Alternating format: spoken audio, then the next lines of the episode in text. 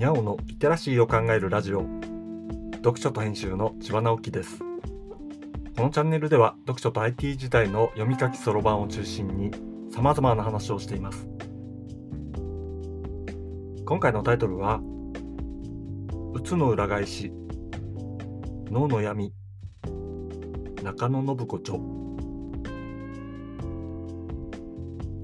月曜日は自宅の本棚にある本の話をしています。サラリーマン時代のことですがメンタルを病みました。比較的軽いうつ状態でしたがなかなか寛解というわけにはいかず10年くらい治療を続けていました。今考えると小さな世界でぐるぐる思考が回ってしまう状態でそういう状態になると夜に寝られなくなって眠れないからますます状態が悪くなるということが繰り返されていました。そういう状態の時は病気のせいでそうなってしまって辛いなぁと思っていました。あくまで僕の場合で一般に広げて考えられるものではありませんからね。そこは注意してほしいのですけどひとまず治療は受けていない今はどんな風に考えているかというと別に考えすぎるのは悪くないなぁということです。考えすぎている状態が辛くないわけではないし今でも特に理由なく夜眠れなくなることはあってまたあの時と同じだって怖くなることがあるんですけどその状態をなんとかじっとやり過ごすことができるようになりました。そんな風になったきっかけはこれも今考えるとってことになるのですが体を動かす仕事をするようになってからなのです。サラリーマン時代は頭を使いまくるデスクワークでした。デスクワークをしている人にとっては当たり前のことでよく運動不足でなんていうことがあるでしょうけどこれは実に甘い認識なんですよ。不足なんてもんじゃなくて全く運動していないレベルなのでした。同僚の中にはジョギングをやっている人がいて毎日のように10キロとか走っていましたが今考えるとそれくらいやってやっと運動というレベルなんだなと思うのです。それくらいデスクワークって運動しないのですよね。僕は今歩いて15分のところに行くのは近いなと思うんですけど以前はそういう場所に車で行ったりしていました。5分もかからないところに車で行くこともありました。車を出す方がめんどくさそうですけど別に変だと思わなかったんです。そしてすぐ座るんですよね。どこでも座るのが当たり前になっちゃう。デスクワークってそういうものなんですよ。これをずっと続けていると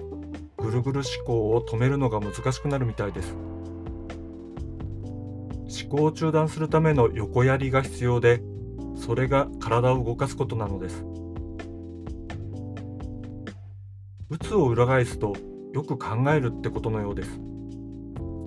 僕は考えるのが好きで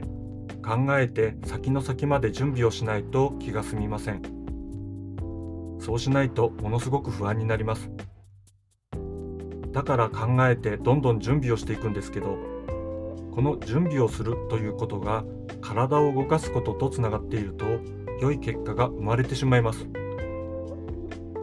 これは本当に生まれてしまうという感じでそこを目指しているわけじゃないのにそうなってしまうんです。実はそれは単に副作用でぐるぐる思考を止めるために体を動かしているだけなんですね。今回本棚から取り出した中野信子さんの「脳の闇」を読んで徹底的に考えることと「うつ」が表裏一体で打つだけを選択的になくすことはできないのだなぁと体感的に気づきました。それはそういう脳と体の仕組みみたいなものをいつも考えていたからかもしれません。結果が出ないから鬱になるのではなくて結果が出ようが出まいが動き続けているとうつ側に落ち込みにくいのだなぁと思うのです。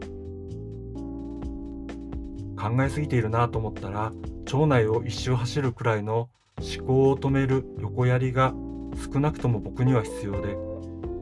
今は普通にやっているだけで1万歩以上歩いてしまう仕事があるおかげで考えすぎたり眠れなくなったりすることが少なくなったし動きながら考えると思考が冴えてくるというおまけまでついてきたのです。面白いと思いませんか？うつとの付き合い方は人それぞれですけど体を動かすというのは自分の脳の癖の良い面を出すための工夫の一つかもしれません。読書と編集では IT を特別なものではなく常識的なリテラシーとして広める活動をしています。IT リテラシーの基礎を学べるオンライン講座をやっています。詳しい内容については概要欄のリンクからまたは読書と編集と検索して猫がトップページに出てくるホームページをご覧ください。この配信の書き起こしをノートで連載しています。概要欄にリンクがありますのでフォローいただけると嬉しいです。今日もワクワクする日でありますように。千葉直樹でした。ではまた。